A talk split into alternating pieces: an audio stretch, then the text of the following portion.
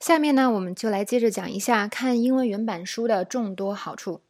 那首先第一个呢，就是看书的时候我们会动脑，我觉得这应该是看书的一个最重要的好处了。有的时候我们为什么会觉得书很好看啊，但比刷微博、看美剧会更费劲儿呢？其实就是因为我们看书的时候要不停的动脑。刚才有讲过，就是看书的时候，我们是怎样下意识的去理解单词，去理解整个句子的意思。在这个过程中呢，我们真的能够学到很多东西。说实话，在现在这个快节奏、碎片化、这个知识非常普遍存在的情况下呢，能让我们长时间强烈动脑的事情真的不多了。而看书呢，就是这其中的一种。还有呢，看书的时候，我们可以比较。通过比较长时间的这个一个时间段去理解作者的意图，这个呢比我们在网上用碎片化的时间来吸收知识会更加系统一些。我们也能从书中呢学到更多逻辑和说服别人的方法。通常呢，如果你去看国外非小说类的书籍的话，它对锻炼你的逻辑思维还有批判性思维。都是非常有好处的，还有就是对你日后的写作能力也会有很大的推动，因为在现在咱们很多中国同学的写作最大的问题呢，真的就是缺乏逻辑和缺乏写作框架的这么一个问题。好，这是第一个，就是下意识动脑真的非常难得。第二个呢，就是积累词汇了啊，不得不说，阅读是积累词汇的最佳途径。那这句话呢，不是我说的，而是被广泛承认的一个真理。嗯，我在网上经常看到这样的一种言论，就是有人说，嗯，虽然呢阅读是积累词汇的最佳途径，但是它太慢了，所以为了考某某试，我们要背多少个单词？为了能迅速看懂什么《经济学人》《纽约客》，我短时间背了多少单词，达到了一个什么效果？其实，在我听来呢，这个意思就是，虽然我知道正确的方法，但是啊，那个花时间太多，我还是想走捷径。所以不要管你达到了什么样的目的，我都是不同意这种说法的。那么，但是呢，我要说，就是背单词本身有没有错呢？其实是没有错的啊。之前呢有讲过，跟大家讲过正确的积累词汇的方法，也强调过，就是我们想最终会使用或者对一个词汇非常了解，是需要见到它。很多次的，所以说背单词本身并没有错，但它只是熟悉词汇的一个手段。也就是，比如说我花三个月背了，比如说几千上万个单词，那我对这些单词呢，其实只不过是进行了熟悉那么一遍两遍而已，并不代表这些单词就如何的被我背下了，如何的被我掌握了。所以大家呢，对背单词要有一个正确的认识。好，那既然背单词本身没错，是吧？我们但是呢？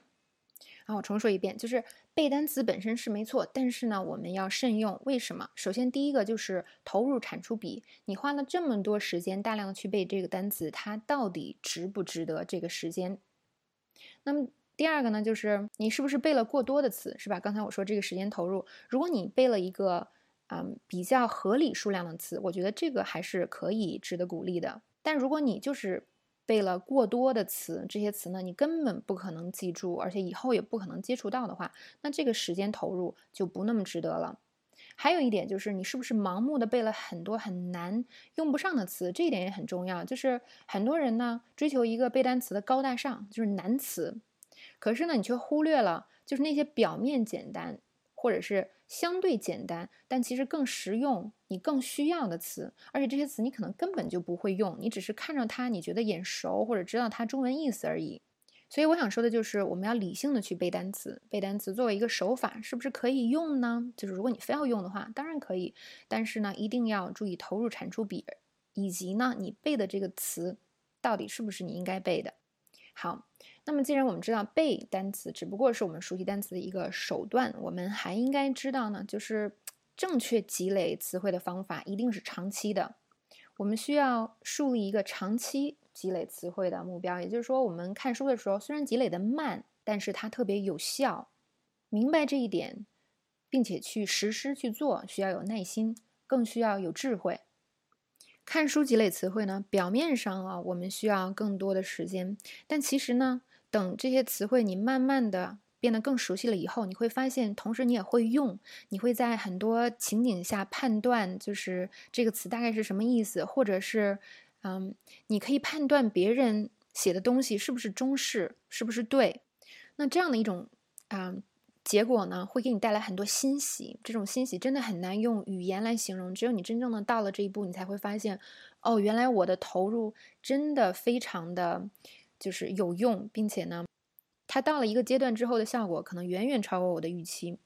只有你真正的理解这一点，你才会就是不会盲目的去追求所谓的单词量，不会总想去走捷径来背单词。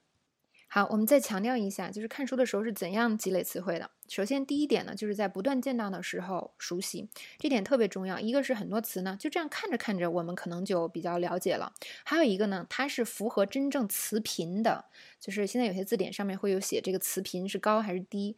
可是大家想一想，你通过这样来背它的词频高低，其实根本你就记不住。你还有拼写、发音、意思要记呢，你还能记住词频。但是在看书的时候呢，真的你很自然的你会知道，有些词是非常常用的，有些词啊真的是非常不常用的。这个不论是嗯帮你理解这个单词也好，还是让你之后明白哪些词我要首先记，哪些词我可以晚一点再记，都是有非常大的好处的。那第二个呢，就是在我们环我们在环境中呢。因为在阅读的时候，我们需要理解嘛，所以很多下意识的时候，我们会学到很多的东西，这一点也非常重要，因为它本身就是一个不枯燥的事情，能让我们长期的去做。最后呢，就是你可以直接学会很多词的用法，这个刚才已经说过了，是吧？这一点真的是无价的，是你通过所谓学习所学不到的，你直接就在一个非常自然的环境下，直接看到了这个词的用法，那么你离会用这个词肯定就更近了。所以说，也再次重复一个观点，就是通向最终我们会的这个路径，真的不止只有学而已。好，以上是看书的第二个好处，就是可以大量的积累词汇。第三个就是培养语感了，这是很多同学都追求的一个事情，就是哦，我很想有语感。其实语感呢，只能通过大量的阅读来培养。还有什么叫语感呢？其实很简单，就是我们说。拿出一段英文，是或者别人说一句英文，到底是对还是是错？我有感觉，其实无非呢就是我见得多了，所以呢我才有感觉这个东西是对是错。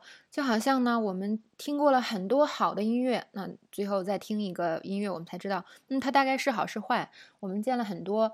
漂亮的东西，我们才有了所谓的审美。那看到一个东西，它是真的是比较漂亮，还是比较花里胡哨的呢？我们才有一个判断。所以呢，这跟语感基本上是相通的。那在你日后的学习中呢，你当你越学越好的时候，很多东西是对是错，你不需要感觉，你根本就是知道了。所以语感呢，只不过是在啊。对你不知道、不清楚的这段这部分东西呢，你有一个大概的感觉，它到底是对是错？那这个呢，一定是需要大量学习和大量阅读之后才能做到的。我不可能就是每天学一两个知识点就形成语感，而且语感呢也没有那么神秘哦。好，最后一个呢，就想说读书的作用就是能学到东西、学到知识，并且好玩儿。这个其实应该是最重要的一个，嗯，读书的目的。为什么要把它放在最后说呢？因为想跟大家强调一下，这其实是应该是驱动我们读书的最重要的一个目的，甚至是唯一的一个目的。只有这样，我们才能长期大量的进行阅读，我们才能真正享受读书这件事情。然后呢，它读书这件事情可以让我们积累词汇啊，增加语感，是吧？但是别忘了，前就是能让我们继续的，就是因为。看书好玩，看书能学到知识，所以说这一点呢，也是要跟大家说，不要把看书就看英文原版书当做一种学习。有了这一个核心的观点，你就不会啊，在每一页画出多少单词，然后一定要强迫自己去查，因为我们知道看书最重要的是什么了。OK，那关于。看原版书的好处，我们就讲到这里。那下一次呢，我们会讲一下到底如何选择原版书。我会给大家推荐一些特别适合初中级学习者而看的原版书。